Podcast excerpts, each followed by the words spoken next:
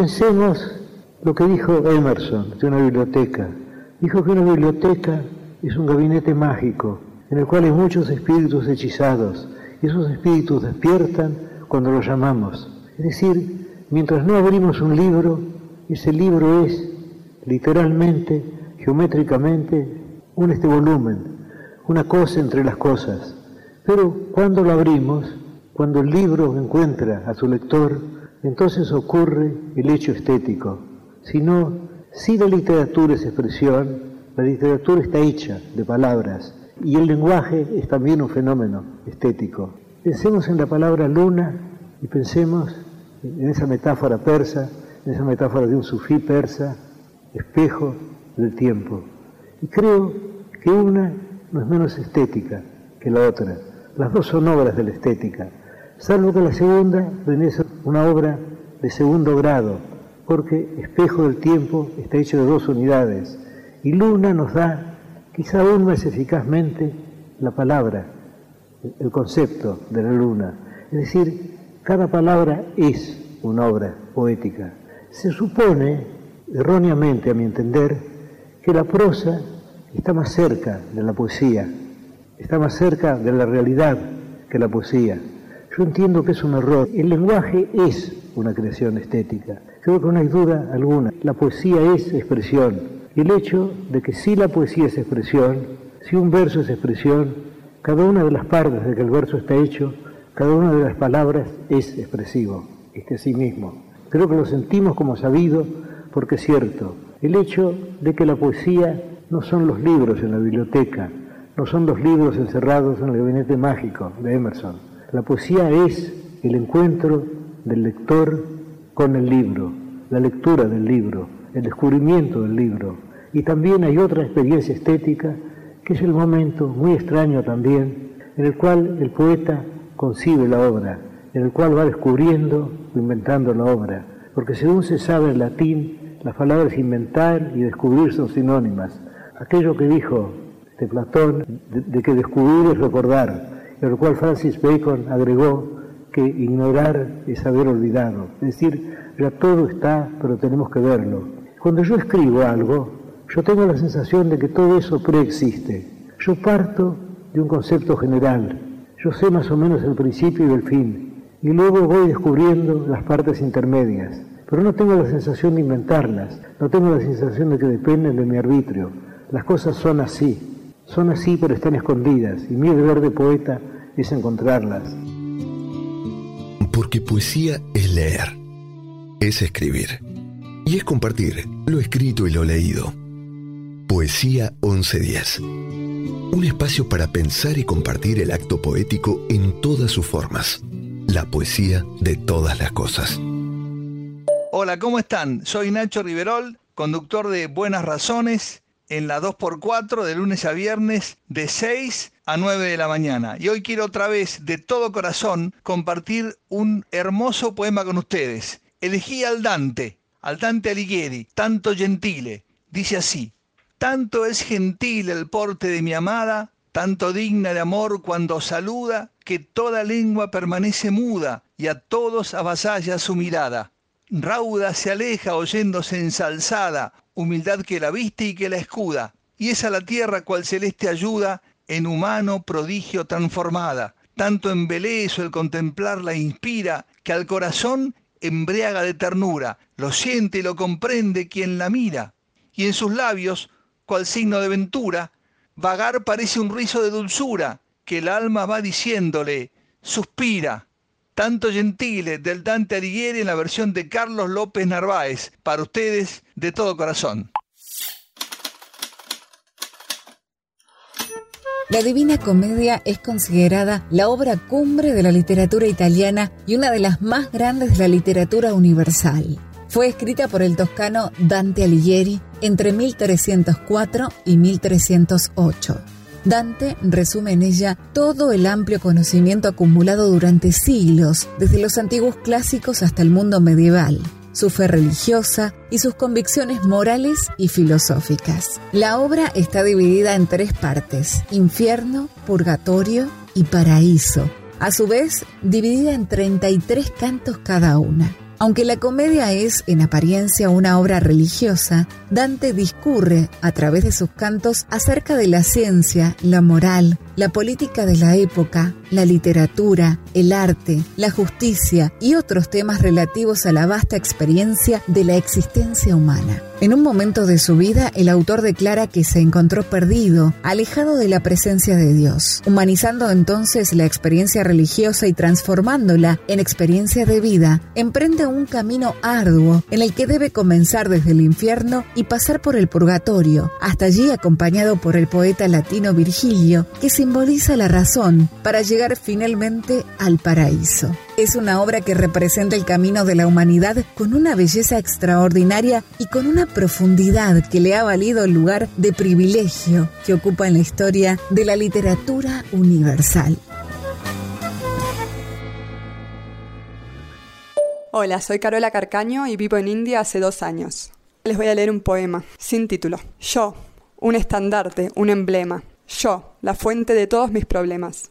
Amorfa su forma, yo en tus ojos se deforma. Difusos los bordes donde comienzo y terminas, y el yo de ambos se transforma, el famoso gran dilema. Yo, podría ser más bella esa palabra, pero yo atraviesa, yo taladra. Yo repito, yo repites, un yo-yo que se enreda como una broma macabra. Yo, una casa de naipes, deconstruye y reforma. Y no existe realmente, pues es el simple reflejo de tu yo que se mira en el espejo. Como Narciso, como Gulmundo, yo son tres, yo son dos, yo es uno, y son millones de yo en este mundo. Y no existe realmente una norma. Yo es difuso, es amorfo, es reflejo y es dogma, es palabra, es problema, una bandera, un emblema, es pequeño y es grande, es relleno y es horma, es poema. Muchas gracias. Las agencias de turismo egipcias desaconsejan al visitante ir a Alejandría. No es de los sitios más importantes a la hora de conocer el país. Mejor usar esos días para conocer a fondo el Cairo y Luxor. Quizá tenga razón. Alejandría es de esos lugares que siempre conocieron tiempos mejores. Tuvieron su famoso faro y se derrumbó. Tuvieron su famosa biblioteca y se quemó. Mal construida, mal planificada y mal drenada, fue conquistada y desechada por todos los poderosos de turno. Estuvo a punto de ser ex ciudad muchas veces, pero aún así siguió siendo el puente entre Europa y Oriente, el nexo entre el presente y el pasado. La desconfianza de Egipto a Alejandría se debe a que Alejandría siempre le dio la espalda y miró al Mediterráneo. Se consideraba más hermana de Atenas, Roma y Constantinopla que de sus propios compatriotas.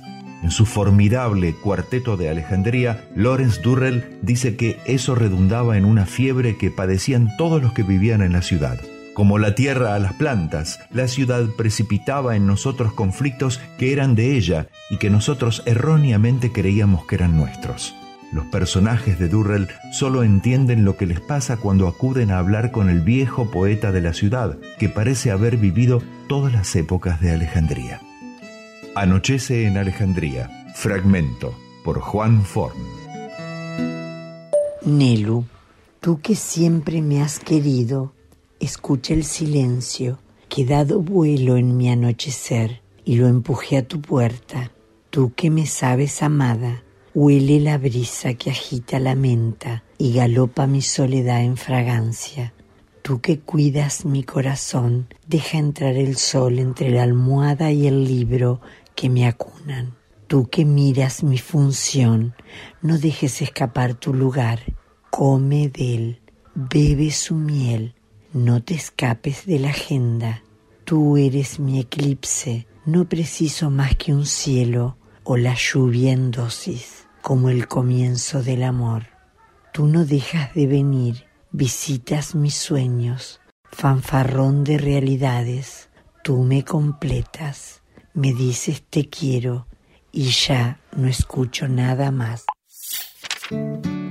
La literatura romana o latina es casi considerada una rama de la griega, aunque posee características que la distinguen claramente. Esta logró adaptar los géneros griegos a los valores y tradiciones de la cultura romana. Su espíritu estaba abierto a las influencias que llegaban de todos los rincones del imperio. Así, no fue extraño que autores de diferentes orígenes la enriquecieran continuamente.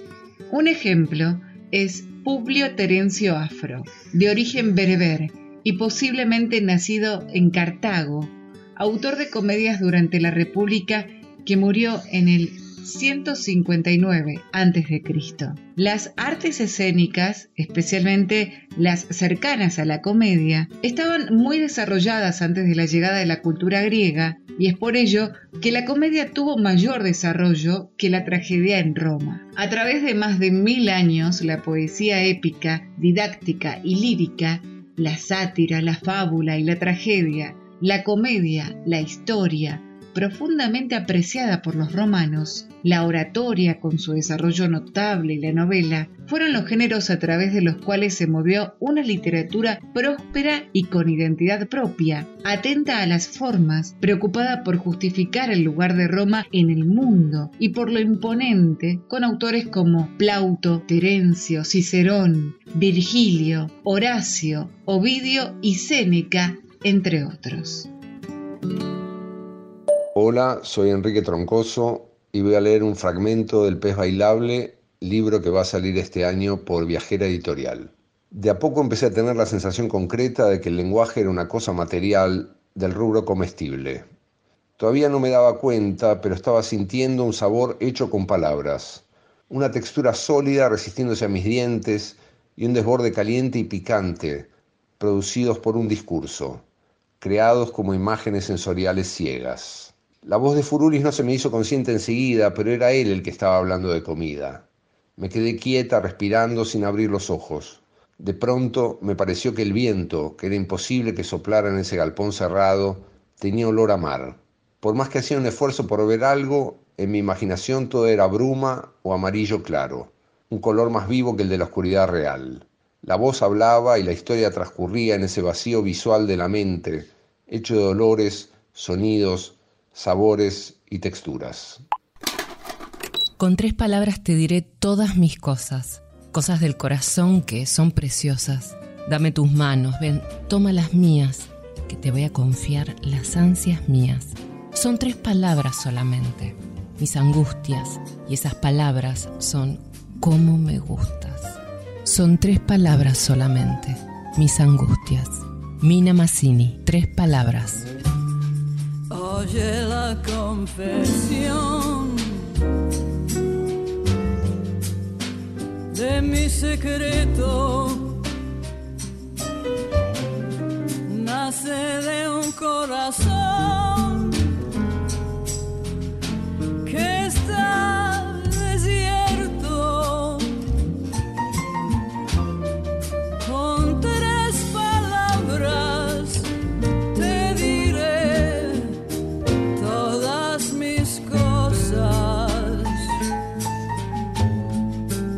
cosas del corazón que son preciosas. Dame tus manos, ven. Toma las mías que te voy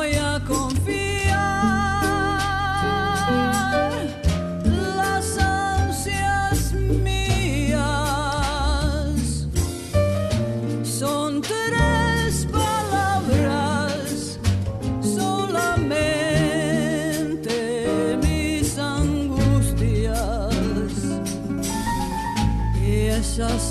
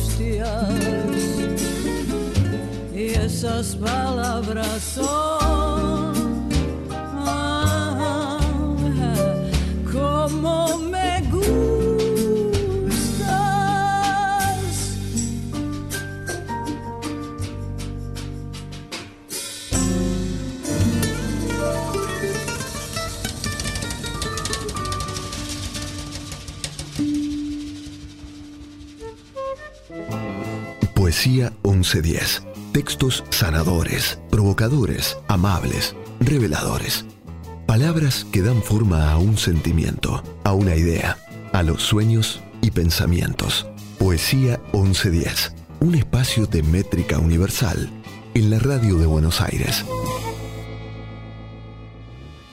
Aquí, desde mi refugio, el programa que todos los domingos de 14 a 16 sale por la 2x4. Yo, Rubén Estela, les hago llegar este poema, el poema de un gran amigo, Lucho Schwarman. Se llama Caminando por la calle Corrientes. Yo sé que a veces la mano de la vida castiga cruel y duramente el porvenir soñado de la gente. Y la profunda arruga que apareció en la frente es nada más que una incurable herida, esa que te marcó en el alma y para siempre el desengaño puro. Frío cemento que te subió hasta el pecho de una ciudad de magia con obelisco incierto. ¿Dónde está la paloma de mi barrio joven? ¿Qué habrá sido de aquella piba con su cabello de trigal dorado y aquel beso de la Plaza Irlanda con las estrellas dibujando el cielo? Tiempo aquel de sábado soñado, con proyectos de cortes y quebradas y el lento decir en el oído, al compás de un tango sensiblero, y aquellas formas de pasar las horas, noctámbulas tertulias de ternuras, infidencias de llanto o alegría, y hablar de utópicas mañanas, cuando ya el hollín del rascacielos nos convidaba a tomar en madrugadas las primeras ginebras del fracaso. Y aquel poema sin pensarlo, garabateado en pequeñas servilletas, o aquella luna inaccesible que fuera luego pisoteada, tapada por grandes edificios. La vida toda que se escapa caminando solo, por corrientes, porque el pasado no vuelve a sacudirnos, ya nunca más, con la misma risa, ni aquel anhelo de muslos femeninos. Es la historia toda que se agota es todo el fuego de adentro que se apaga y la ceniza gris, inútil, que se queda buscando en el aire a los amigos. Eran tres y me estaban pegando. Exigían saber dónde estaba Liliana, quién era yo, por qué había llegado a ese lugar donde no había trabajo y cuya única virtud era alejar cuanto antes a todo aquel que quisiera residir. Me pegaban con los puños y las rodillas. A veces apretaban en el puño un pañuelo para que el golpe fuese más fuerte y les doliera menos. Yo me defendía, me acurrucaba contra la pared y esperaba que me llegase el impulso y me sacudía de pronto. Me desprendía de ellos, les pegaba algunos golpes y volvía a acurrucarme, porque eran tres. Al fin se cansaron y quedamos mirándonos los cuatro bajo la luz de Mercurio. Me seguían preguntando dónde estaba Liliana y qué quería hacer yo en el lugar. Les contestaba siempre invariablemente que no sabía dónde estaba Liliana y que quería quedarme en el lugar, buscar trabajo y quedarme. Me decían que no entendían, que se habían cansado de pegarme, que no me tenían mayor bronca, pero los familiares de Liliana necesitaban saber dónde había ido ella. Yo les contestaba que si querían ir a tomar algo y el más bajo quería volver a pegarme, pero el más alto le paraba el puño y me contestaba que sí, que podíamos, y los cuatro recogíamos los sacos y caminábamos por las calles en las que el viento removía siempre la sal, formaba nubes blancas y calientes que penetraban en los ojos y resecaban la piel. Llegábamos a un bar chico y maloliente, pero que parecía el paraíso comparado con las calles y la sal. Pedíamos vino tinto y nos mirábamos entre los cuatro por primera vez, porque aquí al fin había luz y calma suficiente para hacerlo. Yo miraba al tipo bajito, con una cicatriz en la sien, al tipo alto, morocho, con dientes de caballo y saco a rayas grises, al tipo de bigotes, a quien le descubrí rasgos que me hicieron preguntarle si no era pariente de Liliana. Me decía que sí, que era hermano, y levantaba la copa y tomaba el vino negro. Nos despedíamos en la puerta, abrazándonos y prometiéndonos ayudarnos mutuamente, porque era muy difícil soportar la soledad en este lugar lleno de sal. Fragmento del cuento Vivir en la Salina de Elvio E. Gandolfo.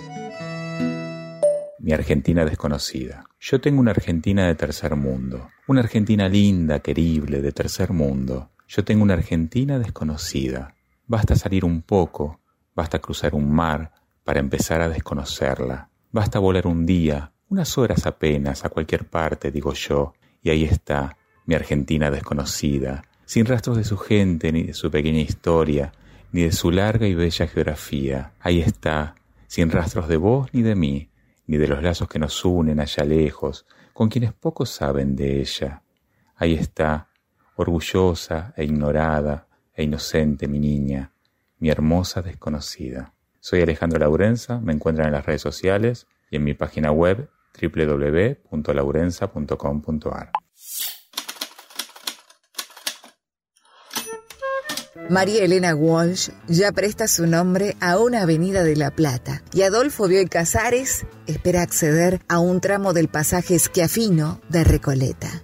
Estas son las últimas novedades de una tendencia en la cartografía de Buenos Aires a partir de la vuelta de la democracia. Dotar a calles, pasajes, algunas plazas y hasta estaciones de subte con nombres de escritores. Así se ha ido armando un canon literario que por momentos se asemeja a un laberinto borgiano. De todas las calles que existen en Buenos Aires, son aproximadamente 80 las que remiten a autores, libros, personajes literarios y hasta a un capítulo de un emblemático de nuestra literatura. En general, influye el lugar donde vivió ese autor, como es el caso de Jorge Luis Borges, quien vivió desde 1901 y hasta 1909 con sus padres y su hermana Nora en un solar ubicado en la calle Serrano, hoy renombrada Borges. Cabe agregar que tanto Borges como Lugones dejaron expresamente dicho que no querían tener calle, pero obviamente fueron desoídos. Para la 1110 del maestro Hugo Di Taranto, de la compilación de poemas Los Procesos, voy a relatar Camila y Ladislao. Soy Edgardo Tabasco. La noche de a caballo los vio partir. Los rodeaba un mundo peleado, un mundo sin amor. El tiempo del degüello, de la suprema autoridad, del que siempre tiene razón. Allí les tocó vivir. Allí se amaron, fueron los obstinados, los descarriados, los que pudieron con el amor. El aire de la delación los rodea, la incomprensión los ahoga. Nadie propuso nada. Separados por carretas, encadenados, el amor reinaba en ellos, pero nadie salió, hasta después de los tiros, en la crujía de santos lugares. El silencio quedó quieto detrás de las ventanas. En realidad, uno no sabe qué pensar de la gente. Si son idiotas en serio, o si se toman a pecho la burda comedia que representan en todas las horas de sus días y de sus noches. Roberto Art.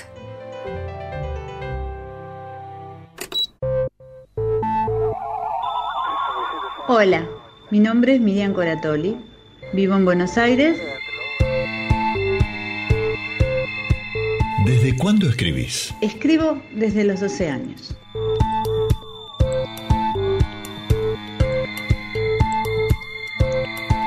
¿Por qué escribís? Escribo porque me encanta, porque para mí es esencial contar, contar y contar, de una manera, de otra, poesía, prosa, como sea. Contar lo que, lo que tengo adentro y compartirlo.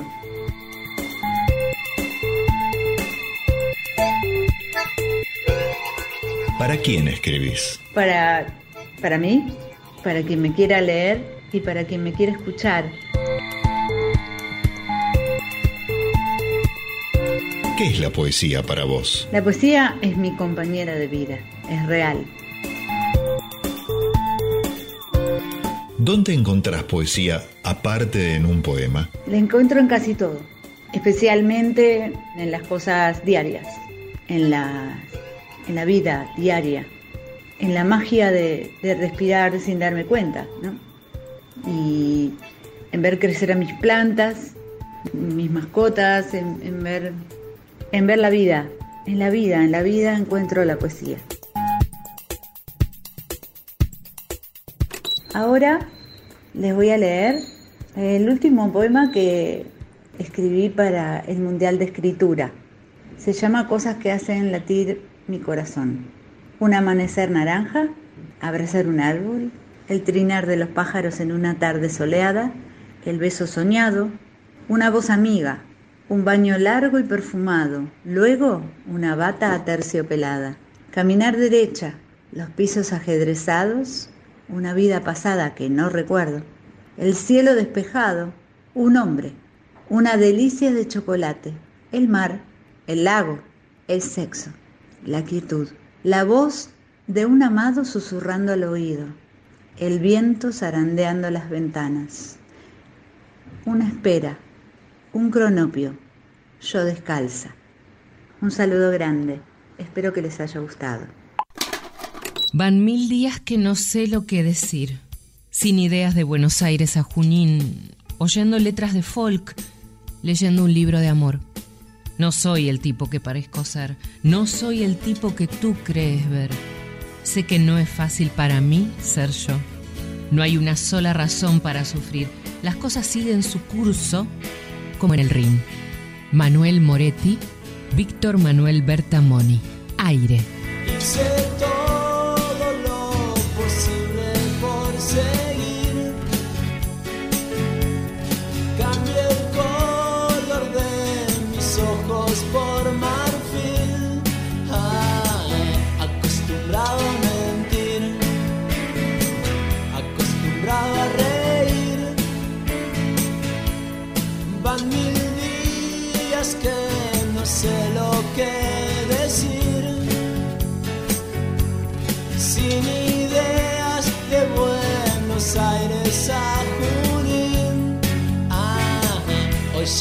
Letras de folk, leyendo un libro de amor.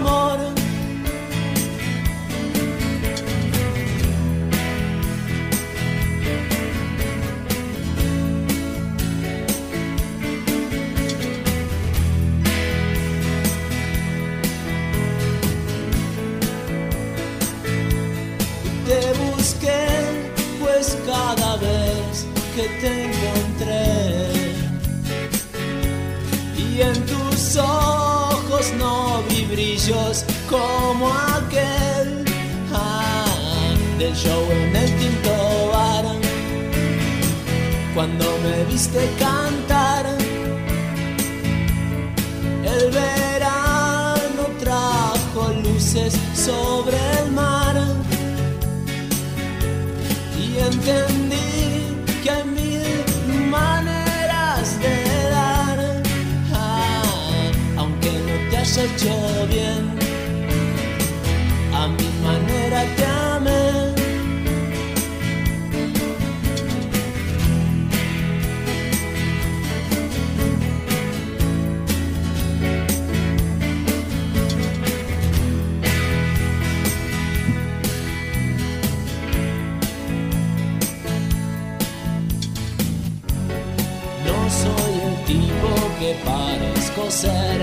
no soy el tipo que tú crees ver. Sé que no es fácil para mí ser yo.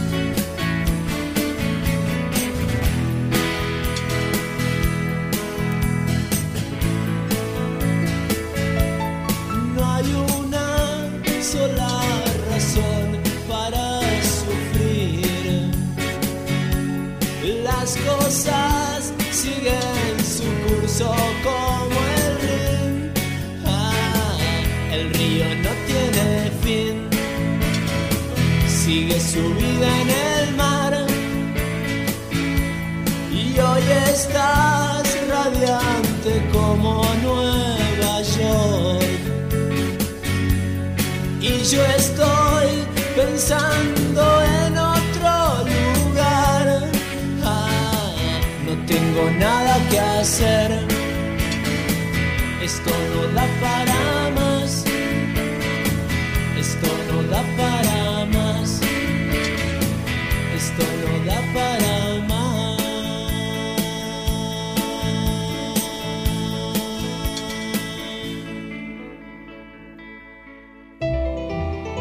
Versos rimados, versos sueltos, versos blancos, versos libres.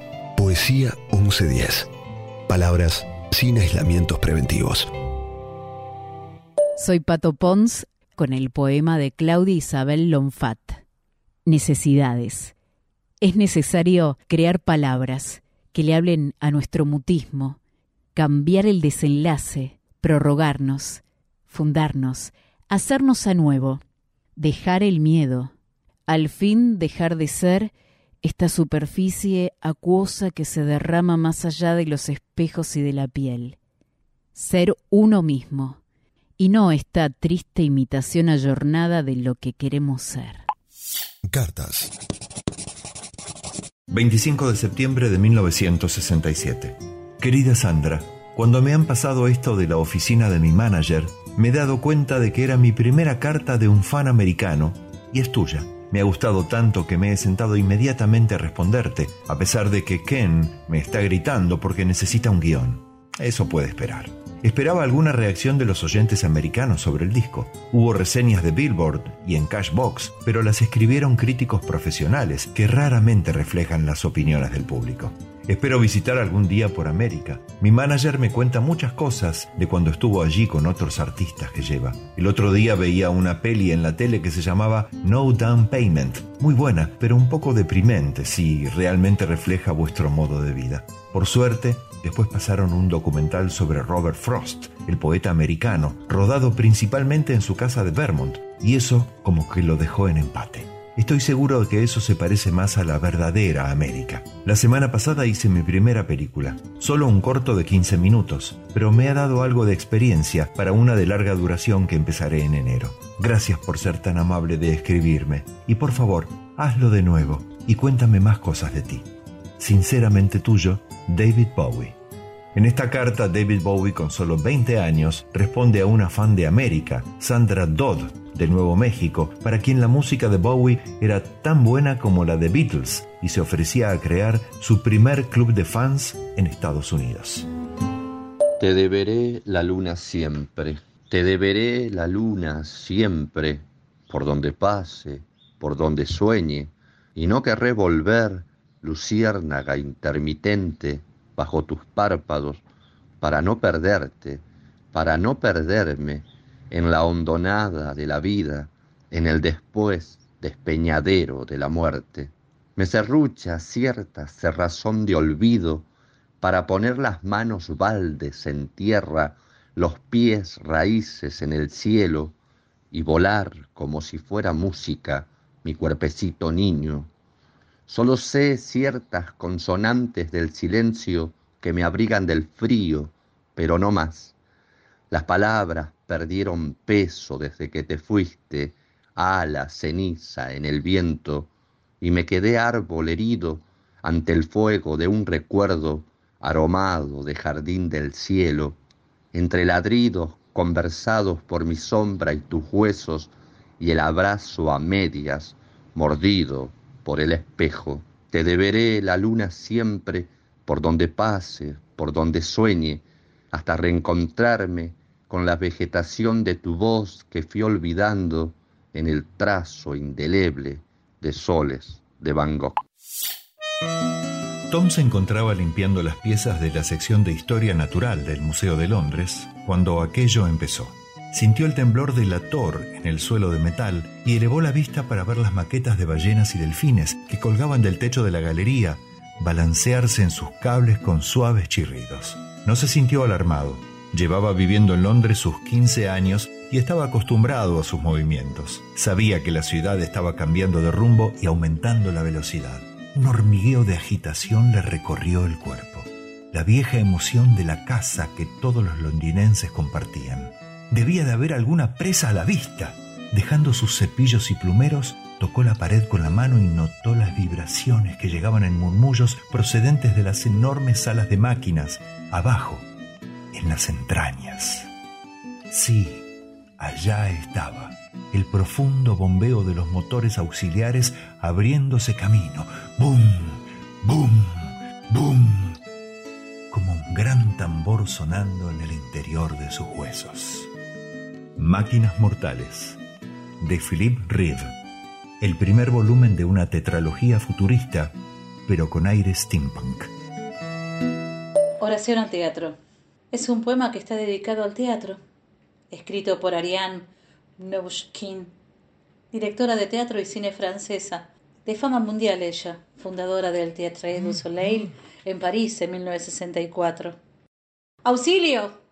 Teatro, socórreme. Duermo. Despiértame. Estoy perdida en la oscuridad. Guíame, al menos hacia una luz. Soy perezosa. Avergüénzame. Estoy cansada. Estoy fatigado. Levántame. Soy indiferente. Golpéame.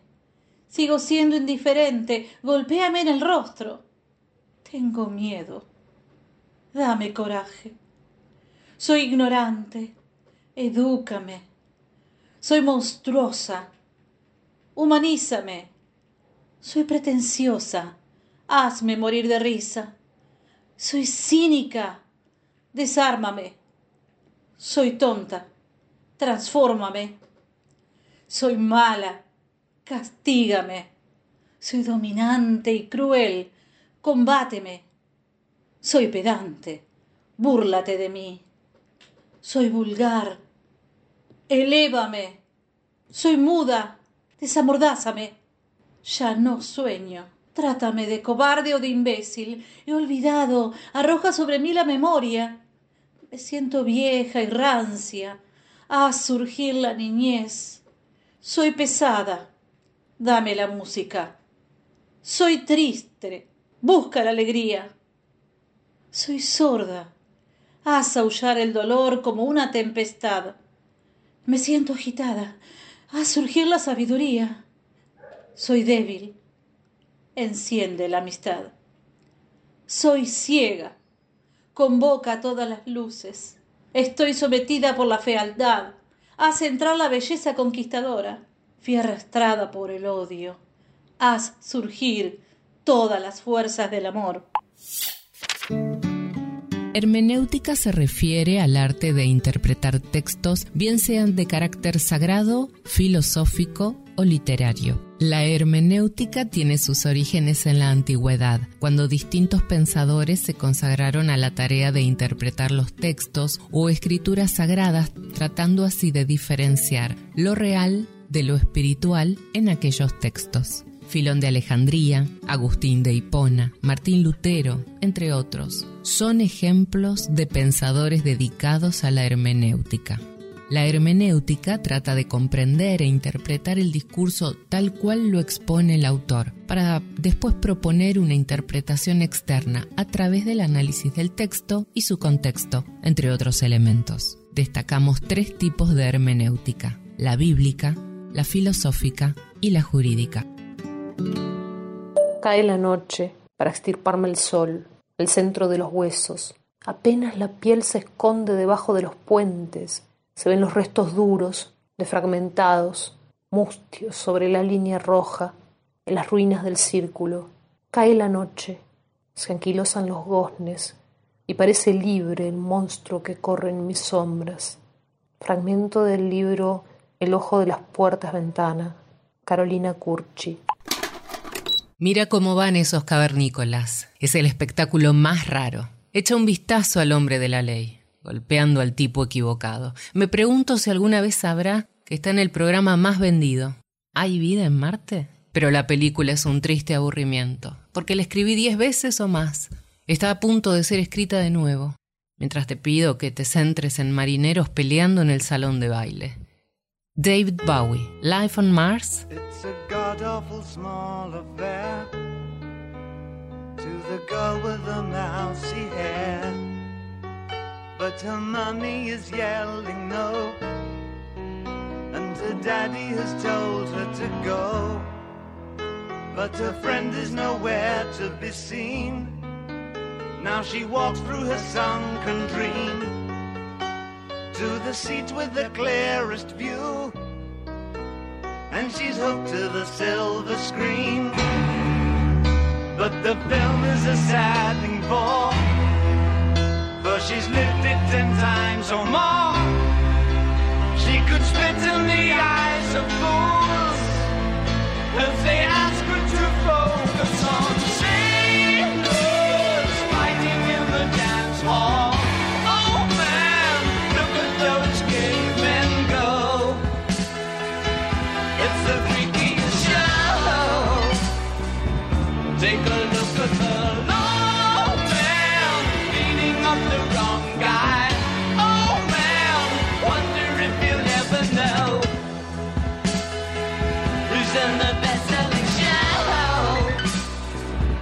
Is there life on Mars?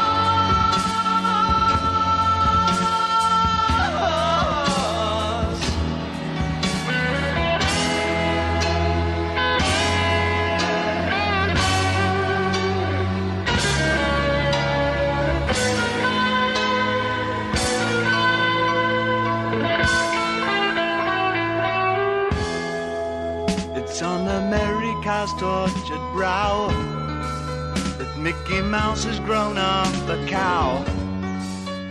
Now the workers have struck for fame. Cause Lennon's on sale again. See the mice in their million hordes.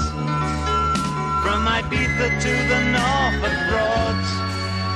Rule Britannia is out of bounds to my mother, my dog, and clowns. But the film is a sad thing for, cause I wrote it ten times or more. It's about to be writ again, as I ask you to focus on sailors fighting in the dance hall. Oh man, look at those cavemen go. It's the Take a look at the long man beating up the wrong guy. Oh man, wonder if you'll ever know who's in the best-selling show. Is there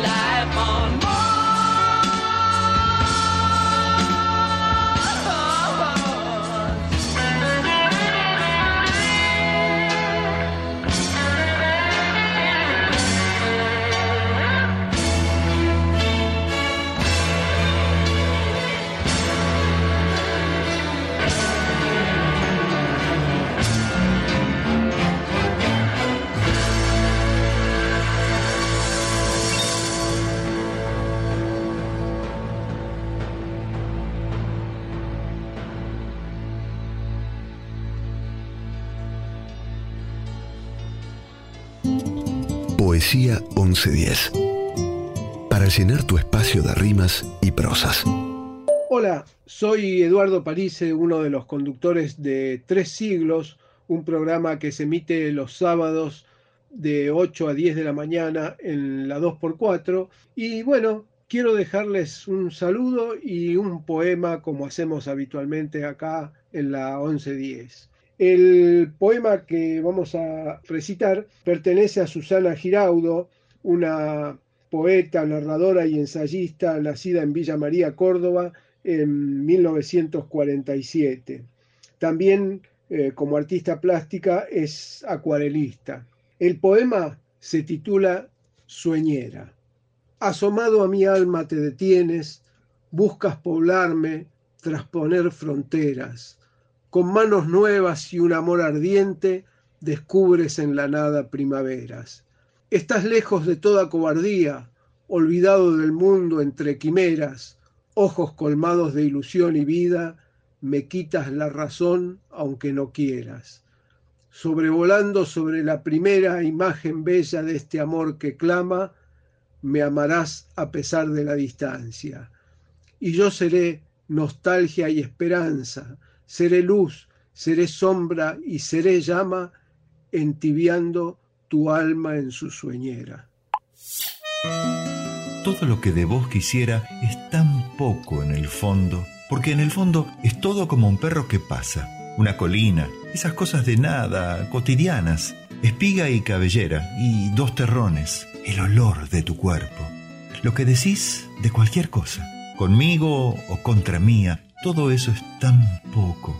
Yo lo quiero de vos porque te quiero, que mires más allá de mí, que me ames con violenta prescindencia del mañana, que el grito de tu entrega se estrelle en la cara de un jefe de oficina y que el placer que juntos inventamos sea otro signo de la libertad.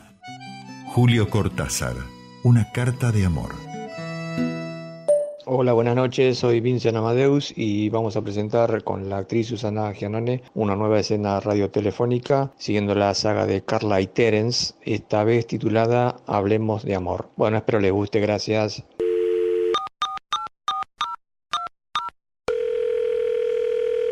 Hola, Carla, ¿cómo va todo? Mazo, estoy en uno de esos días. ¿Qué, hoy es 24, eh? No, tonto, no sé, tengo ganas de hablar de... de amor. ¿De qué? ¿De qué te reís? No, hablar de amor, no sé, me causó gracia. ¿Qué es lo que te causó gracia? Contame, dale, contale al grupo, así nos reímos todos. Pero es como si yo te dijera, no sé, hoy tengo ganas de hablar, a ver, del secreto de las plantas. Ay, por favor, pero por favor, ¿me podés tomar en serio? Nunca te pusiste a pensar todo lo que encierra la palabra amor. La verdad, la verdad no. ¿Vos? Eh, siempre, Terence, always, Terence. El amor nos atraviesa toda la vida. Está presente en todo, dijo Graciela. No, Carla, sabes que las conversaciones filosóficas me aburren. Y más por teléfono, ¿viste? Terence, Sí. lo nuestro es amor. Eh, sí. ¿Y me lo simplificas todo con un sí? Bueno, si querés, no sé, te recito un poema de Neruda. ¿De quién? Neruda, el, el chileno ese, puedo escribir los versos esta noche, no sé cómo era el tema. Mira, mira, mira, mira. Dejo ¿Qué? pasar esa bestialidad y vuelvo a preguntar. Lo nuestro, Terence, es amor. Entra lo nuestro dentro del concepto de la palabra amor. Eh, pero ¿Y a qué viene ahora ese planteo, Carla? Es que quiero empezar a comprender esa cosa tan extraña que es el amor. Sí, yo eh, a mí me gustaría comprender el secreto de, las de las plantas, en serio te digo, pero no se puede todo. No, bueno, te corto, te corto, te corto, te corto, te corto, te corto. Para, para un poco, dale, dale, hablemos del amor. Pero para, simple, sencillito hablemos, ¿eh? El amor Sí. es un sentimiento, Eh, es una emoción, eh, es un capricho, eh, es un estado de ánimo. ¿Qué es el amor, Terence? menos mal que te dije simple. Para mí es calentura, mira. ¿Cómo calentura, bestia No, bruta? No, pero, pero ¿qué pensás? ¿Qué pensás con esa cabeza podrida? Calentura de fuego, digo, de, de calor, de, viste, ese fuego interno que a uno es como que lo enciende, eso. Ay, Michi, qué lindo lo que decís. Ah, viste, viste, viste. Y para, y no me des máquina porque te recito un monólogo de Shakespeare, si querés, ¿eh? Y, y, y, Sí. y ese fuego, ¿no? Sí. Que sería como que, como que te enciende la life, la vida, ¿no? Eh, Exacto, el fuego del amor, Carla. Ay, qué lindo. ¿Y qué más me podés decir? bueno, pará, pará, tampoco lo, lo de Shakespeare era un chiste. Yo te resumí todo en una frase, esa la del fuego. Ah, mira vos, che, y las peleas, Mm. Sí. digo yo, ¿son parte del amor? Eh, eh, pará, ¿me estás tirando una indirecta? No, nada que ver, Terence. Sacando que nuestras peleas son siempre, siempre culpa tuya. Pero no, no, no estamos hablando para echarnos justamente las culpas ahora, no, Pero, no. pero vos te no, escuchaste, me, me estás echando la culpa, Carla. Eh, no, Terence. Hacé de cuenta que no te dije nada, de verdad. No, ya no te te- recontra re spoileé. No te puedo. Diste la vuelta con la historieta esta del amor para aprovechar el momento tierno y decirme que tengo la culpa de todo lo que nos pasa entre nosotros. Por favor, ¿me creerías capaz? La verdad que no. Bueno, Créeme capaz. Mira, me querías... ¿Qué va? Me querías andar sacando el tema del amor para echarme la culpa de nuestras peleas, ¿no? ¿Eso es lo que pasó? Terence, ¿Qué? me quiero separar. ¿Perdón? Continuará.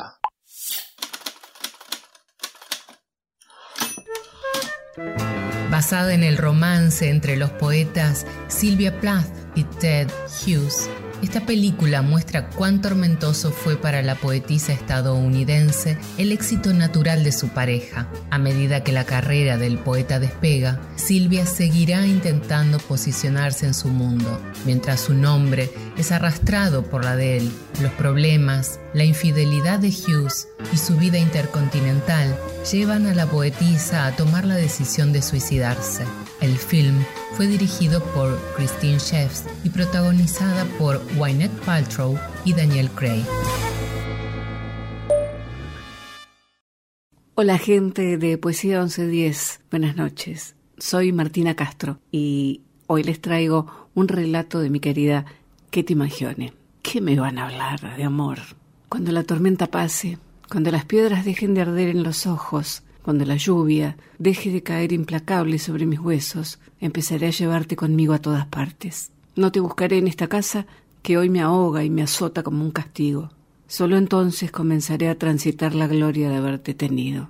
Alguien fue muy cruel, tanto como para abandonarte, para dejarte a la intemperie, librado a tu destino. Quizás fue la misma noche que creí no poder más, esa en que los fantasmas y la soledad me abrazaban como heladas llamas. Ya se perfilaba que éramos el uno para el otro. Vos, el único en soportar mis noches intensas, consolándome en las pérdidas irreparables, esperándome todos los días como si fuera el primero, siempre dispuesto, siempre agradecido. Tu extrañarme tan desmedido a solo un minuto de haber desaparecido de tu vista. Abrir la puerta siempre fue una fiesta tan exagerada como desmedida. Lo hiciste todo por mí. Yo no te salvé de nada. Vos viniste a salvarme del dolor y el olvido. ¿Te acordás? Hace nada, esa noche que recuperé mi alma y mi cuerpo. Entendiste todo y bailaste conmigo. Muy poco hice yo. Me lo diste todo servido. Hasta tu último aliento me dejaste acunarte, con un reguero de velitas encendidas y en cada caricia que seguro te debía, abrías los ojos volviendo a la vida. Me dejaste despedirme de cada amor extinguido. Me miraste a los ojos, cada instante en que te sentía ya ido. Te pedí por favor, te dije, no estoy lista para tu partida. Aguantaste cada embestida y suspiraste una y otra vez, como diciéndome, acá estoy todavía. Es increíble cómo la crueldad de los miserables puede transformarse en amor incondicional de los corazones rotos. Me mostraste el camino de la generosidad y que no hacen falta palabras para decir lo que se siente. Y no, no te asustó mi amor ni mi honestidad brutal. Te quedaste valiente y estoico. Te fuiste como viniste, rodeado por mis brazos desvalidos y mis lágrimas presas de tu agonía. No quiero decirte adiós, ¿qué va? Hay quien dice por ahí que mi perro ha muerto. Qué locura llamarte perro, querido mío. Qué ilusos, por favor. Solo te fuiste a descansar. Vos y yo nunca sabremos de olvidos. No tengas dudas. No tengas miedo. Ahí donde vaya, te llevaré conmigo. Hay que saber que no existe país sobre la tierra donde el amor no haya convertido a los amantes en poetas.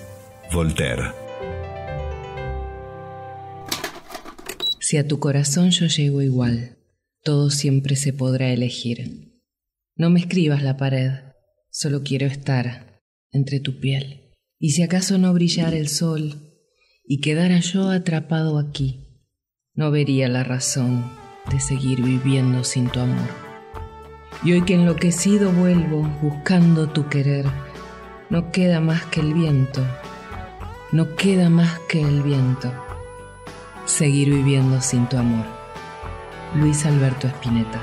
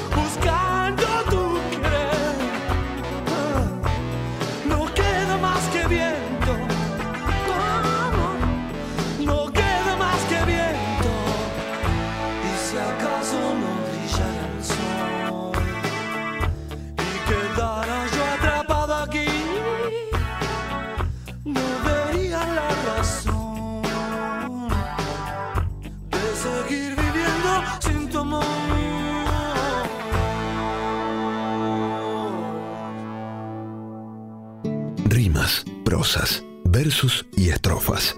Poesía 1110, un espacio de métricas infinitas en la radio pública de Buenos Aires. Hola, soy Virginia Lago, ¿cómo les va? Muy, pero muy buen día. Bueno, yo pertenezco a esta radio, la 2x4, hermosa radio, y tengo un programa que se llama El Buen Modo, los jueves de 20 a 21 horas. Quiero regalarle, regalarles un poema de Horacio Ferrer que se llama Che Gomina. Satanás lo engendró para bailarín y un pintún infernal le acomodó. Como nació en Gominao, los de su barrio de Sin lo bautizaron Gomina, no más. Del pañal ya trajeado salió y tangueó, vertical y varón como un ciprés. Mandó el amague y después, como eligiendo mujer, sacó a la vida a bailar. Copó Gomina el trocén, al canyenguear de sus sinfónicos pies, piantó de un corte a París y allá bailó con lo mejor del jet set. Conocieron Puente Alcina reinas, Mises y Brigitte Bardot. Gomina solo nomás, le gritó Barisnikov. Gomina mandaba las luces del pelo y al suelo sus tacos bordaban las letras de los tangos. Y una noche Gomina su tango escribió. Tanto abrazar le sembró la mayor cicatriz, el amor. Y del Japón a Broadway, qué mujer era la que no lo amó. Ninguna pudo hechizar a su desdén de melancólico rey, ni la mina maravilla, ni las geishas, ni las danaway.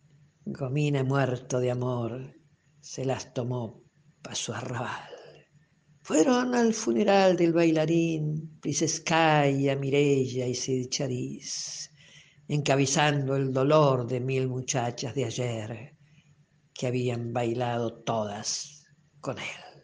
Y en un gran contraluz suprarreal, vertical y varón como un ciprés, Gomina viejo nomás, mascó el sudario y salió de punta en blanco a bailar.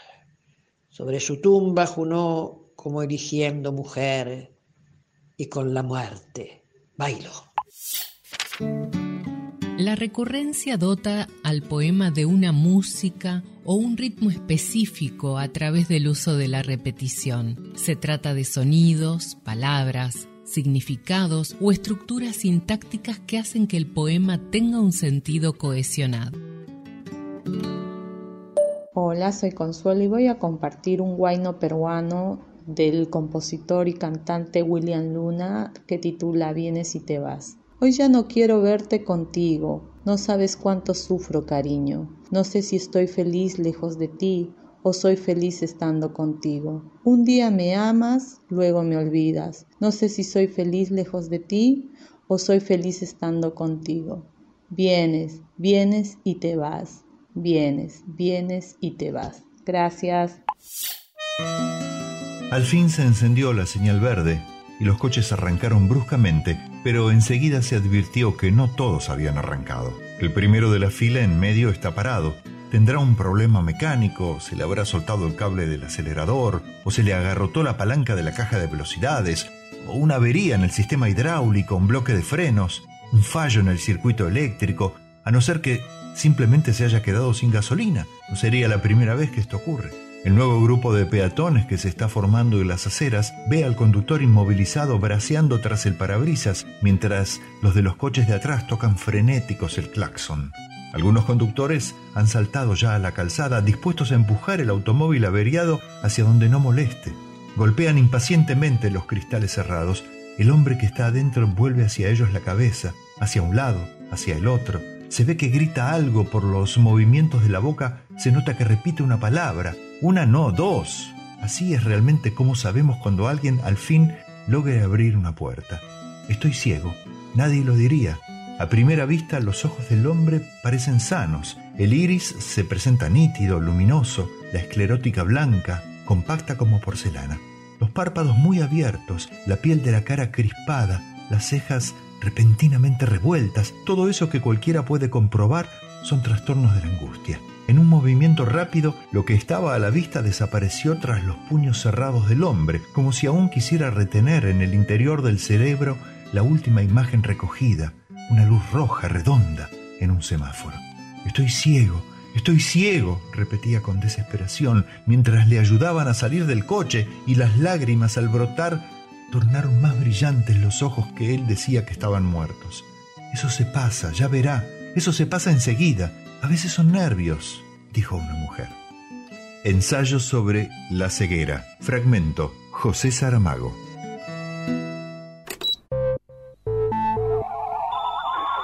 Hola, ¿cómo están? Mi nombre es Ana Julia Torre, me dicen Ani.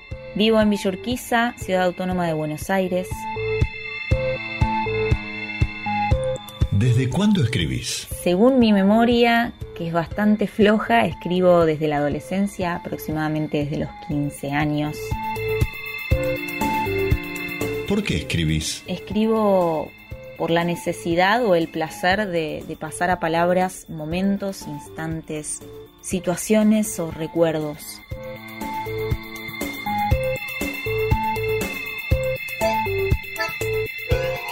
¿Para quién escribís? Bueno, escribo más que nada para mí misma y escribo también para aquel o aquella persona que, que pueda llegar a necesitar recibir palabras.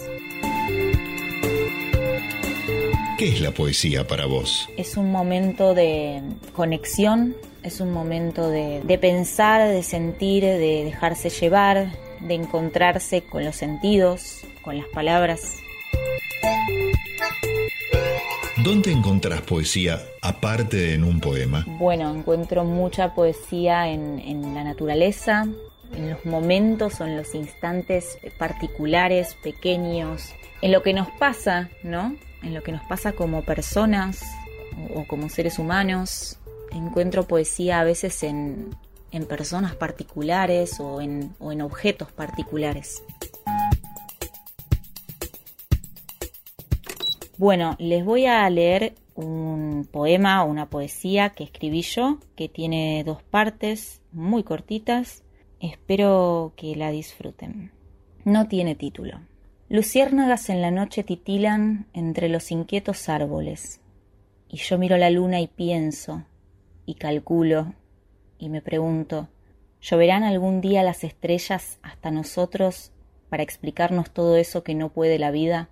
El tiempo, los silencios, la mirada adentro, el íntimo encuentro de mí conmigo, de ti contigo, los aromas de las flores, de los campos, de los peces, el nostálgico sabor del que dice que amó. Bueno, muchas gracias, un saludo para todos y que tengan un excelente día.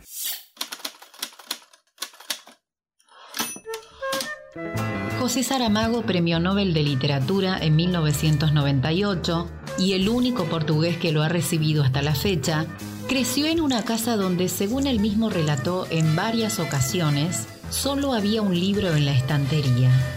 A Toutinegra do Moinho, de Emily Richardberg.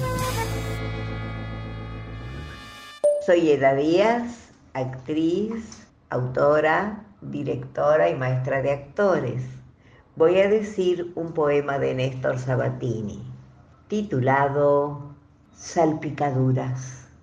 Que la vida no te salpique gotas, que te mojes con ella hasta el caracú. Es más, que te hundas en sus aguas hasta la profundidad más absoluta, si es posible, hasta la ciudad Atlántida.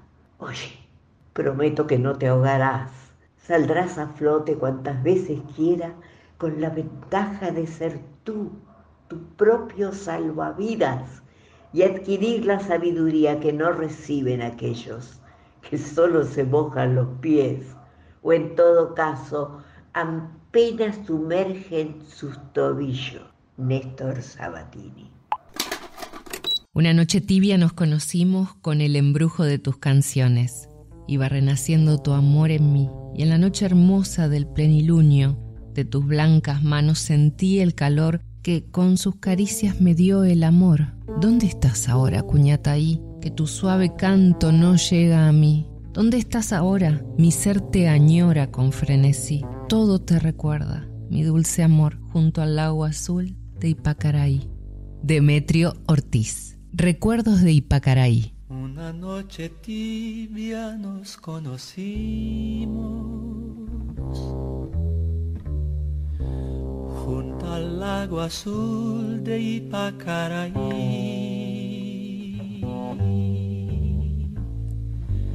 Tú cantabas triste por el camino.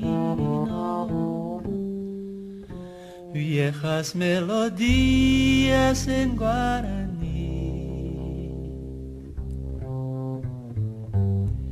y con el embrujo de tus canciones. Iba renaciendo tu amor en mí. Y en la noche hermosa de plenilunio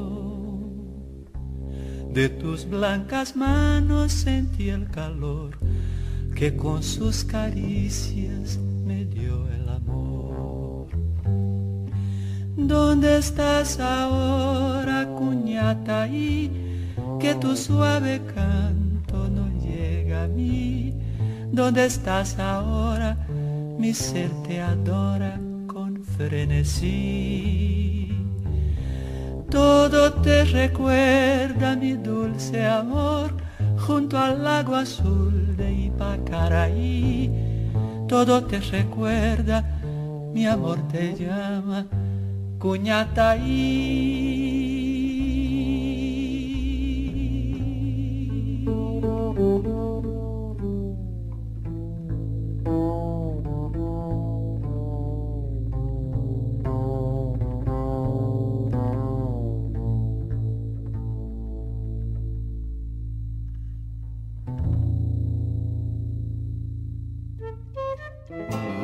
Poesía 1110. Textos sanadores, provocadores, amables, reveladores. Palabras que dan forma a un sentimiento, a una idea, a los sueños y pensamientos. Poesía 1110. Un espacio de métrica universal en la radio de Buenos Aires. Mi nombre es Oscar Cacho Lemos y soy el conductor del programa Talento Conte de Tango que todos los sábados de 17 a 19 difunde nuestra querida 2x4, la FM 92.7. Elegí para leerles unos versos, un poema de nuestra escritora Azucena Cerundolo. El título es el siguiente, Quiero escribir tu nombre. Y dice así, Quiero escribir tu nombre donde pueda dibujarlo, o armando las pancartas de mi amor y en un banco de la Plaza San Martín y revivir tu apagado corazón. Quiero escribir tu nombre en la guía y en la agenda y que sepa tu sonrisa que es verdad. O en aquel viejo café donde te vi dar vuelta tu rostro al vibrar mi taconear. Escribirlo en el buzón abandonado de mi barrio, en la escalera del subte de Malavia y admirar por última vez los coches del recuerdo, con Pugliese de cómplice y tirar papelitos con tu nombre. Quiero escribir tu nombre en un loco barrilete y que envidie de tus ojos el color, que vibre al sonido del violín, que transforme en audacia tu candor. Pero entonces me pregunto, ¿cómo sabrás quién lo ha escrito si en mi tierra no vivís? Quiero escribir tu nombre, Amore. Azucena Serundolo. Platónico o platonismo. El amor, según Platón, es algo esencialmente puro y desprovisto de pasiones, ya que éstas son ciegas, materiales, efímeras y falaces. Este no tiene otro interés ni fin que la virtud en sí misma. Fragmento de El banquete de Platón. A continuación, debe considerar más valiosa la belleza de las almas que la del cuerpo de suerte que si alguien es virtuoso del alma, aunque tenga un escaso esplendor, séale suficiente para amarle, cuidarle, engendrar y buscar razonamientos tales que hagan mejores a los jóvenes para que sea obligado una vez más a contemplar la belleza que reside en las normas de conducta y a reconocer que todo lo bello está emparentado consigo mismo y considere de esta forma la belleza del cuerpo como algo insignificante. La literatura renacentista recogió esta visión clásica para crear una filosofía amatoria que se superpone al amor cortés, dando una nueva visión del acto amoroso, el platonismo o amor platónico. Amanecer con vos, de Bárbara Corol. Me despierto con una sensación de bienestar tan placentera que me cuesta abrir los ojos. Quiero seguir así, sonriendo en silencio, sintiendo lo hermoso que es amanecer con vos, abrigando cada célula de mi cuerpo, alimentando mis alegrías cotidianas, secando los aguaceros de mis tristezas. Qué lindo es saber que estás adentro mío, como un lucero que no se apaga, abriendo mis rumbos y amortiguando mis desconciertos, llenando esos huecos que me habitan con tu amor que no se rompe. Y tengo ganas de reír, como niña, como loca o como reina, reírme del desprecio, del dolor y del olvido, mordiendo la gloria de la vida en cada beso que guardo y en cada fantasía. El adjetivo y el nombre, remansos del agua limpia, son accidentes del verbo en la gramática lírica del hoy, que será mañana, y el ayer, que es todavía. El adjetivo y el nombre. Antonio Machado. Buenas noches, soy Diana Beltramo y voy a leerles una poesía mía que se llama Rara Jornada Baiana. Fue una noche violenta, por pesadilla asignada. Las personas más amadas ya no eran ellas. Pasado, presente, futuro, un entrevero un cóctel despiadado, seres ajenos. Fue un despertar de lágrimas, mar turbulento. Me esperaba la mañana, oscura de ruido y de viento, de color gris empapada. Una ambulancia bramaba, augurando en su lular tristes esperanzas vanas. Presagiábame la tarde, también violenta y asiaga. Allí la suerte malvada, amenazante, aguardaba, mas un invisible manto protegía. Yo lo sabía. No pudo la furiosa tarde clavar sus dagas. Paradojal metáfora. Dio a luz la noche balsámica, embriagadora de música, de canciones y de danzas, violán, berimbau y samba. Y fue una noche tan calma. Espero les haya gustado. Muchas gracias. Sartre amaba un dulce árabe muy popular en India, Pakistán y Persia, llamado halva. Este dulce está hecho de pasta de sémola y endulzado con azúcar o miel, y sus sabores pueden variar. Aparte de las variantes asiáticas, se hace con pequeñas variantes en su receta, en Albania, en Bulgaria, Grecia, Chipre, Turquía y Armenia. Tanto era lo que le gustaba este dulce, que lo mandaba a pedir de diferentes lugares del mundo, inclusive durante tiempos de guerra, en los que era extraordinariamente difícil y costoso. Hola, buenas noches. Mi nombre es Olga, del barrio de Flores. Quería leerles una poesía de Gloria Fuertes, Retratarme para darte la foto. No es suficiente no poderte mirar hondo, no basta con los dedos señalarte la risa, no es nada olerte el pelo, ver tu danza, escucharte la voz, ponerla en cinta. No es suficiente no soñar contigo, rezar para que vivas, retratarme para darte la foto, escribirte en la noche, con obsesión pensar en tus maneras. No es suficiente no darte la vida, ni decir a la gente que te quiero, ni entregar al mendigo mis ahorros, ni quemar el pasado es suficiente. Espero les haya gustado. Buenas noches. Lanzar piedras al agua en la luz de la mañana. Quiero ser perezoso como los perros en el patio. ¿Por qué no puedo volar esta noche? ¿Por qué no puedo dormir toda la mañana? Me estoy volviendo loco esta noche. Voy a pasar un buen rato, antes que sea demasiado tarde. Vamos, cariño, vamos a la ciudad y celebremos. Vamos a correr locos como los perros en el patio. Vamos a volar esta noche. Vamos a dormir toda la mañana. Paul McCrane, Dogs in the Yard.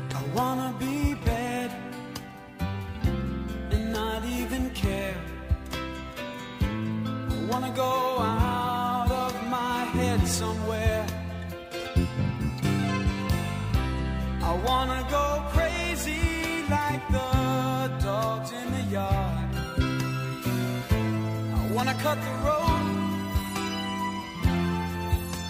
it's getting so much harder.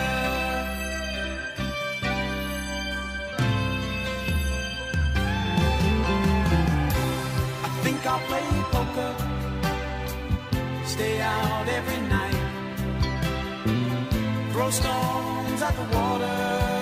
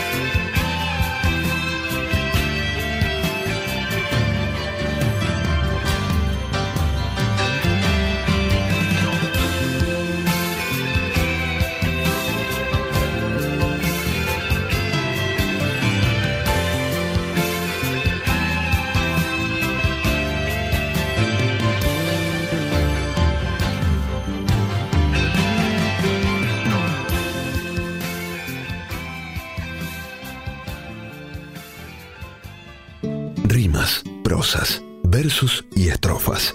Poesía 1110, un espacio de métricas infinitas en la radio pública de Buenos Aires. Marcelo Moreno, yo soy porteño.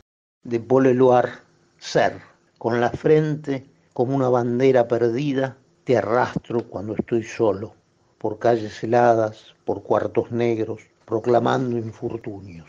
No quiero abandonar tus manos claras y complicadas, nacidas en el cerrado espejo de las mías. Todo lo demás es perfecto, todo lo demás es todavía más inútil que la vida. Excava la tierra bajo tu sombra, un estanque junto a tus, los senos donde hundirse como una piedra. Verdugo paulatino de toda espontaneidad, Opolup era ya el método en persona, el método hecho verbo, el método que canaliza en profundo las ilusiones, las sensaciones y las voliciones el método ya consustancializado que evita los respingos del espíritu y los corcovos de la carne. ¿Cómo romper su vaivén rítmico? ¿Cómo alterar su fluencia consuetudinaria? Es inútil. No podré nunca emanciparme. El hábito me ha forjado una tiranía atroz. Yo no quise nada más que trabajarme, hacerme grande desde la pequeñez como una de esas joyas diminutas del Renacimiento, cinceladas sobre la paciencia que ostentan el decoro de una fresca intuición y una larga sagacidad. pero me he adiestrado idiotamente en una amarga escuela de constricción. He hecho de mi espíritu un cronómetro de exactitud ineluctable, con timbre despertador y esfera luminosa. Oigo y veo mi exacto fracaso a cada instante. Y sufro no poder vencerme, venciendo el arte indigno que ahogara desde el escrúpulo más tenue al impulso más poderoso. Un factor nobel de rebeldía, tímido ayer, implacable ahora, trabaja la populosa pena de mis ideas. Estérilmente. Me ha castrado el afán de ser algo, algo notable en el concepto del mundo. Y solo he logrado ser algo en el sentido patológico de la palabra. Un dolor vivo que se desliza oculto bajo las horas y la mentira de mis propias sumisiones. Opolup, fragmento. Juan Filioy, escritor argentino, nacido en Córdoba. Es cierto, la casa se hubiera venido abajo por un mal gobierno, la invasión de polillas, el inevitable deterioro que impone la distancia, pero todo sobrevivió al macrismo, a la picadura de mosquitos, a las filtraciones de la noche. Advierto que hayas tenido un pacto con mi madre en esos cinco minutos a solas, mientras los de la morgue judicial retiraban su cuerpo.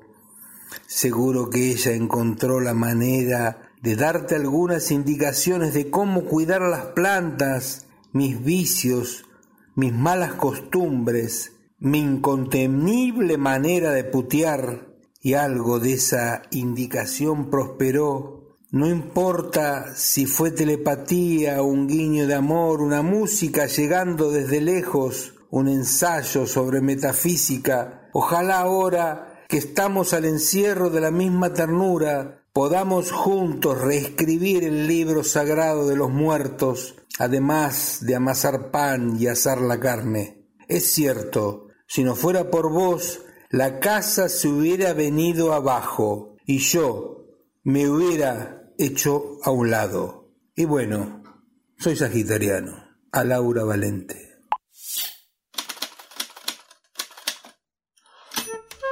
Jean-Paul Sartre, el enorme filósofo, escritor, novelista, dramaturgo, activista, político, biógrafo y crítico literario francés, se convirtió en 1964 en el décimo escritor de nacionalidad francesa en ser seleccionado como Premio Nobel de Literatura. Sin embargo, lo rechazó. Esto le valió crueles acusaciones y ásperas críticas por pequeño comunista todo y loas y admiración sin límites como paradigma del pensador libre. Rechazo no solo del reconocimiento intelectual, también la considerable atribución pecuniaria, 52 mil dólares de la época. Sartre rogaba que entregaran el premio a algún otro escritor más digno de tal consagración. Le Monde retrató con excepcional acidez su posición.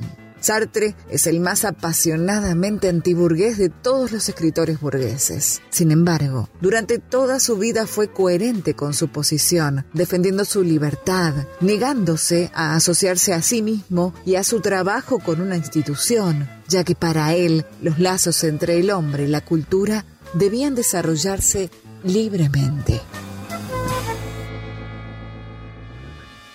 Soy Clara Aguirre. Desde el día que nací en 1954, mi lugar en el mundo es Villa Mercedes, San Luis. Amo la poesía universal, especialmente cultivo la poesía gauchesca. Yo nací del vientre de una madre grande. Crecí en las entrañas de un pueblo pequeño. Tuve la fortuna más vasta del mundo en una alcancía con forma de cerdo. Disparé a la luna con un tirachinas una noche amarga, sedienta de leche. Me costó trabajo distinguir la vida, en algunos casos, de la misma muerte. ¿Qué serás, pequeña, cuando te hagas grande? ¿Qué serás, pequeña? me decía la gente. Aún no alcanzaba ni el metro de altura y ya contestaba, quiero ser valiente. Quiero ser poeta de la gente triste, no olvidar a nadie que tenga una pena. Crecí en las entrañas de un pueblo pequeño y nací del vientre de una madre buena. No olvido los lodos en los que he remado. Soy de la estatura de quien tengo enfrente. Aún no ha nacido ningún ser humano que busque mis manos y no las encuentre. Puede que enloquezca de tanta cordura, puede que enmudezca de gritar tan fuerte, pero si me duermo por todos los siglos, por todos los siglos, dejadme que sueñe que es posible un mundo para los que sufren, que es posible un mundo para los que sobran, que es posible un mundo para los que pierden y es posible un mundo para los que estorban. Aún no alcanzaba ni el metro de altura y ya contestaba, quiero ser poeta. Aún no ha nacido ningún ser humano que no tenga un sitio en mi humilde libreta. La cultura del consumo y del desvínculo nos adiestra para creer que las cosas ocurren porque sí. Eduardo Galeano. Hola, soy José, vivo en la ciudad de Buenos Aires. Escribo desde hace muy poquito. El poema que quiero compartir con ustedes lo escribí hace muy poquito para el quinto mundial de escritura y no tiene nombre. Cuando tenía cinco años siempre ganaban los buenos. El living de mi casa era el campo de batallas. Se libraba allí una guerra que duraba desde las dos de la tarde hasta que los grandes despertaban de la siesta. Jugaba con soldaditos de plástico. Los de plomo ya habían muerto, se habían retirado. Tenía un gran ejército, con combatientes veteranos de mil guerras. Boinas verdes, granaderos, cowboys, indios con flechas, algunos animales de la granja y un tigre feroz pero adiestrado. Cuando tenía cinco años, la guerra era un juego inofensivo. Los caídos en combate regresaban, siempre, volvían a jugar otras batallas. Lideraban a los buenos dos amigos invencibles, un soldado cuerpo a tierra y otro que arrojaba una granada. Por detrás su equipo de leales, soldados con fusil y casco, granaderos a caballo, un batallón de indios y alguno que otro cowboy. El ejército de mejores, los valientes, el ejército de los amigos del tigre. Del otro lado de la alfombra, entre las patas de las sillas, estaban los cuarteles de los malos. Un general subido a un jeep arengaba con enojo. Lo seguía su tropa mercenaria, todos los soldados que estaban despintados, y algunos bien pintados pero que sin duda eran traidores. Los granaderos y cowboys con los caballos rengos, juguetes a otra escala que hacían de gigantes. El ejército de hincha de otros clubes, el ejército de guerreros sin amigos. Lejos de la alfombra, en las calles, se libraba otra batalla, pero yo no lo sabía. Era un niño, y además, y sobre todo, de eso entonces no se hablaba. Cuando tenía cinco años, entre los buenos y los malos, siempre había, por lo menos, kilómetros de alfombra de distancia. ¿Cuál es la hora exacta en que tengo que partir? ¿Cuántas son las señales que tengo que seguir? Si siempre viajo solo, y siempre vos fuiste mi faro en la ciudad. En la ciudad es solo un momento, es una mirada y saber cuál es el camino, y así nada más. Yo quiero saber, mi amor, si al llegar vas a estar allí. Es todo silencio, la última mirada hacia atrás, saber el camino y así nada más. Solo un momento, de Fernández Capello y Gerardo López von Liden por Vicentico. ¿Cuál es aquel camino que tengo que tomar? Si solo hay un destino al que puedo llegar. Si siempre viajé solo y siempre vos fuiste mi faro en la ciudad. En la ciudad es solo un momento es una mirada y saber cuál es el camino. Y así nada más,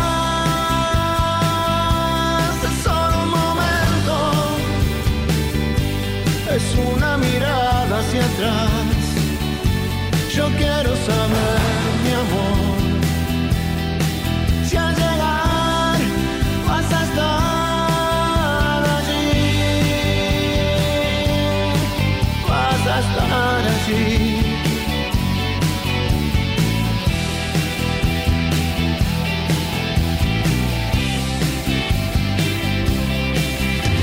¿Cuál es la hora exacta en que tengo que partir? ¿Cuántas son las señales que tengo que seguir? Si siempre viaje solo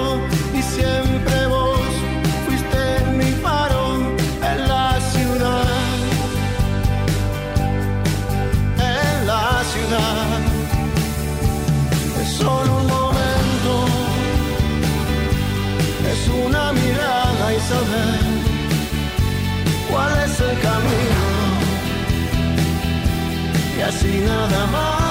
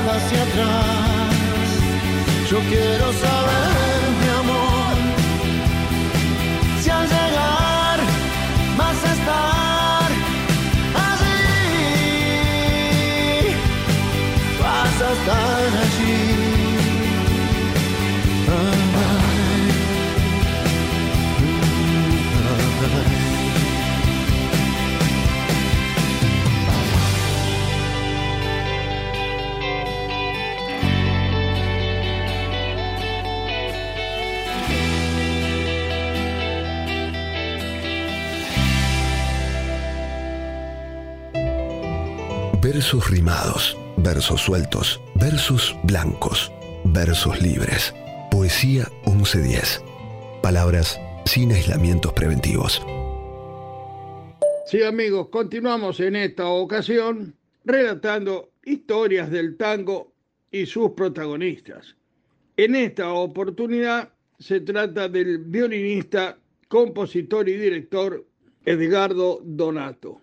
Bien conocidas eran las increíbles distracciones del maestro Donato. En una oportunidad sube al subte a horas verdaderamente poco comunes, eran como las 23 horas, y observa en el coche absolutamente despoblado solo a una persona sentada con el estuche del bandoneón a su lado. Asciende, lo saluda, buenas noches, buenas noches maestro, Bandoneonista, sí, maestro, sí. Qué interesante instrumento el bandoneón. El sonido que, que, produce cuando cierra, cuando abre, el teclado, sus notas. Verdaderamente, qué instrumento tan especial. ¿Va a trabajar ahora? Sí, maestro, voy a, a trabajar. ¿Y con quién trabaja? Con usted, maestro. Así concluyó aquella distracción desopilante del gran Edgardo Donato. La denotación o valor denotativo de una palabra es el significado de esa palabra según indica el diccionario del idioma al que pertenece. Por ejemplo, la palabra rata hace referencia a un animal de la familia de roedores, pero esta misma palabra, rata, cuando se aplica a una persona, adquiere un valor connotativo, que nos evoca a alguien egoísta. En algunos casos ese valor connotativo es tan frecuente en el idioma que los diccionarios lo incluyen. Es decir, un significado connotativo se ha lexicalizado para dar lugar a una palabra con dos valores denotativos. Una mujer desnuda y en lo oscuro. Mario Benedetti. Una mujer desnuda y en lo oscuro tiene una claridad que nos alumbra. De modo que si ocurre un desconsuelo, un apagón o una noche sin luna, es conveniente y hasta imprescindible tener a mano una mujer desnuda. Una mujer desnuda y en lo oscuro genera un resplandor que da confianza. Entonces dominguea el almanaque, vibran en su rincón las telarañas y los ojos felices y felinos miran y de mirar nunca se cansan. Una mujer desnuda y en lo oscuro es una vocación para las manos, para los labios es casi un destino y para el corazón un despilfarro. Una mujer desnuda es un enigma y siempre es una fiesta descifrarlo. Una mujer desnuda y en lo oscuro genera una luz propia y nos enciende. El cielo raso se convierte en cielo y es una gloria no ser inocente. Una mujer querida o vislumbrada desbarata por una vez la muerte. Como la Greta Garbo de Reina Cristina, estaba recordando objetos, no para almacenarlos en su mente, sino para orientarse en el presente. Dos personas que se quieren se inventan nombres, apelativos absurdos basados en algún secreto o alguna experiencia compartida de la que nadie sabe, nombres a veces infantiles, muchas veces obscenos, ridículos. Es el lenguaje del amor, intraducible. En un sueño me encuentro hablando por teléfono con A y de pronto pasa E y le digo algo usando un nombre que antes usaba con A.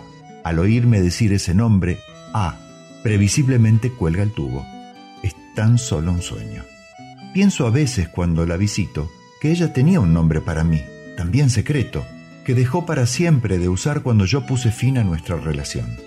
Pienso a veces que en algún lugar de esa memoria agujereada debe estar ese nombre. Y así como decimos Pablo cuando queremos decir Pedro, algún día se le escape. Nunca ha ocurrido ni posiblemente ocurra. La censura provocada por el despecho acaso sea la última en irse, junto con las buenas maneras. Desarticulaciones. Fragmento de Silvia Moloy. Hola, buenas tardes. Mi nombre es Constanza Martínez Lacourt. Hoy voy a leerles El Ángel de la Muerte 2 de Tamara Kamencian. Por la línea más larga de una mano, estuvimos tratando de descubrir un futuro en el que toda vejez fuera una alegría o como máximo una calma de reposera en algún lugar con olor a pasto recién regado. Mi mano va creciendo, pero sus líneas son un mapa estático, y me veo mirando los ojos azules de mi bisabuela, que quiso explicarme lo que era la muerte, porque ella la esperaba con las rodillas más finas que una caña. Guardaron en un ropero de madera la manta que te cubría el cuerpo pequeño, y supe que él que te llevó fue un ángel, porque los hombres se ven y los dioses no bajan a la tierra. No sé, de mi propia cara cambiando con el tiempo así como no supe que sus mejillas amarillentas alguna vez fueron distintas porque desde siempre te vi la mano doblada de tener el bastón. Aunque alguien dijo que tus cabellos eran dorados como los campos rumanos y tus ojos más azules que el mar que cruzaste para llegar aquí, dejando una madre que también quiso explicarte lo que era la muerte. Viendo a los viejos subir a los colectivos, y mirar las calles con ojos llorosos, entiendo que el olor de ninguna flor alcanza para que sus narices vuelvan a alegrarse, ni la imagen de ningún camino alborado alcanza para que tus pies vuelvan a caminarlo. porque al final del camino están ellos mismos esperando, sabiendo que detrás de la línea del horizonte no hay nada por qué el espacio del mundo termine en algún lugar y el tiempo del mundo no es tan grande como para seguir infinitamente. Quiero tenerte muy cerca, mirarme en tus ojos, verte junto a mí. Piensa que tal vez mañana yo ya estaré lejos, muy lejos de ti. Bésame, bésame mucho, como si fuera esta noche la última vez. Bésame, bésame mucho, que tengo miedo a tenerte y perderte después. Bésame, bésame mucho, que tengo miedo a tenerte y perderte después. Tengo miedo a tenerte y perderte después.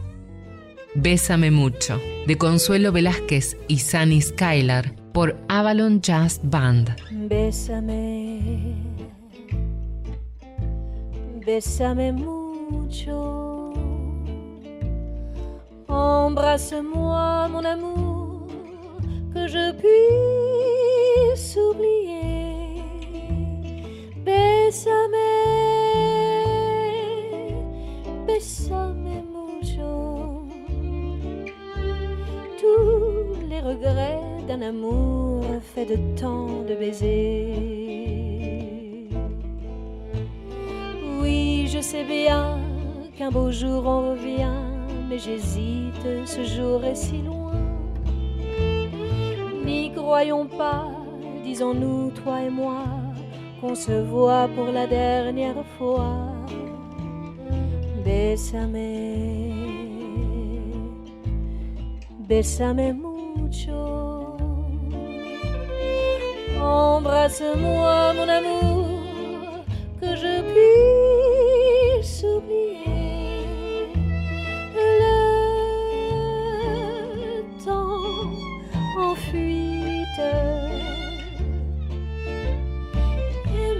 chanson n'aura plus qu'un seul mot aimé.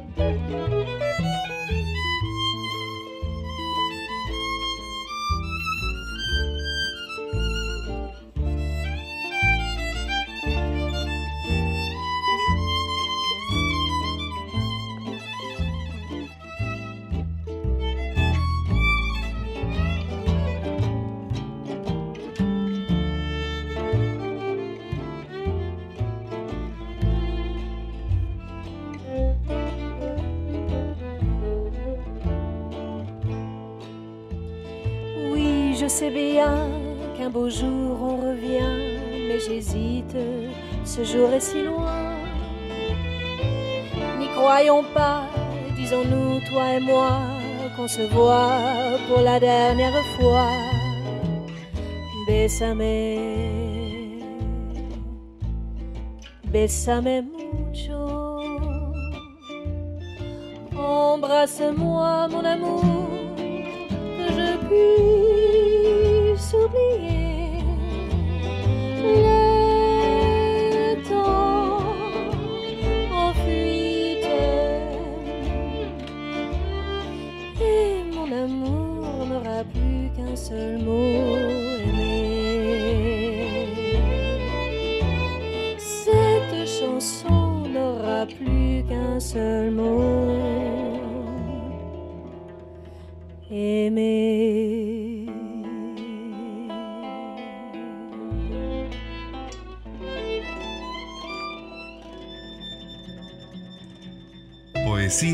1110, un collage sonoro hecho en Argentina con las voces de oyentes de todo el mundo. Un viaje por las letras propias y ajenas. Con la participación siempre especial de Guillermo Helen, Paola Ferrería, Silvia Grasso y Valeria Liboreiro, locutores de la 1110. locutores de la 1110. Locutores de la 1110. La radio pública La de radio Buenos Aires. pública de Buenos Aires.